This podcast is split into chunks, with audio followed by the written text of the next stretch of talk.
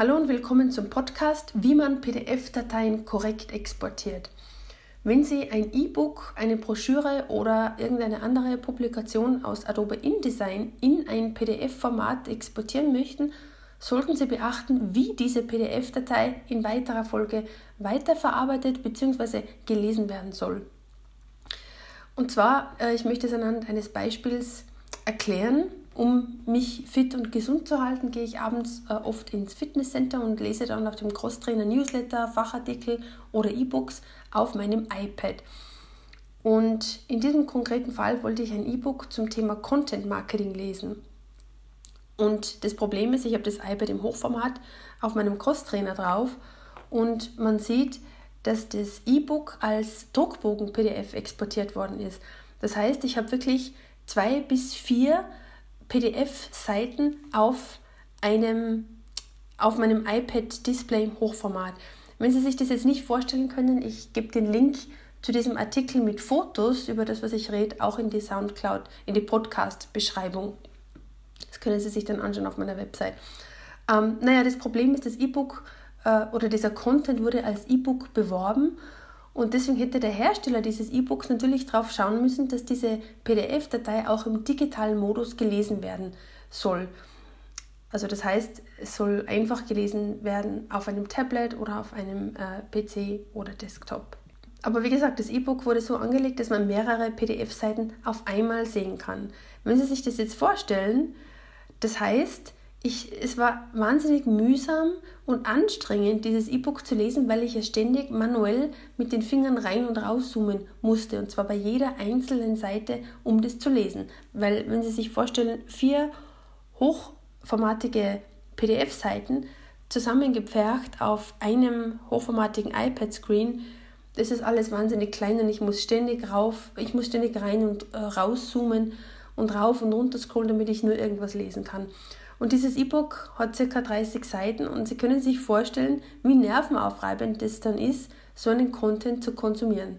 Der Lesefluss war massiv beeinträchtigt und viele Leute würden dieses E-Book wahrscheinlich genau deshalb gar nicht mehr zu Ende lesen wollen. Was schade ist, weil es fließt ja immer Zeit und Geld in die Erstellung von wertvollem Content. Die Lösung? Man sollte PDF-Dateien korrekt exportieren. Einmal gibt es PDF-Datei für die digitale Konsumation, also für das digitale Lesen auf Desktop oder digitalen Endgeräten, bei einem E-Book zum Beispiel. Da geht man in Adobe InDesign auf links oben im Menü auf Datei, auf Adobe PDF Vorgaben und auf qualitativ hochwertigen Druck oder eine andere Voreinstellung, je nachdem. Dann auf Speichern und dann ganz wichtig, im mittleren, Im mittleren Bereich des Dialogfelds kann man auswählen zwischen Seiten oder Druckbögen. Und ganz wichtig ist es hier, auf Seiten zu gehen, weil ich will ja dieses E-Book oder dieses PDF als einzelne Seiten exportiert haben. Dann auf Exportieren gehen. Und es empfiehlt sich übrigens auch, immer den äh, Befehl PDF nach Export anzeigen zu aktivieren, damit man das PDF nach dem Export ähm, automatisch geöffnet bekommt und sich das dann in aller Ruhe nochmal ansehen kann, wie es denn am Ende auch aussieht.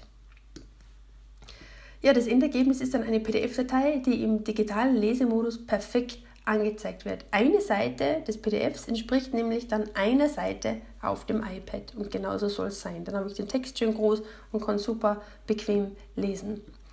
Die andere Sache ist, wenn man PDF-Datei für die Printkonsumation exportiert. Wenn man zum Beispiel ein Buch hat oder eine Broschüre oder ein Magazin, dann empfiehlt sich natürlich der Export in Druckbögen. Da geht man wieder in Adobe InDesign oben im Menü auf Datei, auf Adobe PDF Vorgaben, auf qualitativ hochwertigen Druck oder eine andere Voreinstellung, auf Speichern und dann im mittleren Bereich des Dialogfelds auf Druckbögen. Links hat man den Begriff Seiten und rechts den Begriff Druckbögen und dann auf Exportieren. Äh, aber Achtung, jede Druckerei hat unterschiedliche Druckvorgaben, die beim PDF-Export berücksichtigt werden müssen. Wenn Sie also ein PDF für den Druck exportieren, sprechen Sie vorher bitte immer mit Ihrer Druckerei und fragen nach, mit welchen Voreinstellungen konkret die PDF-Datei exportiert werden soll.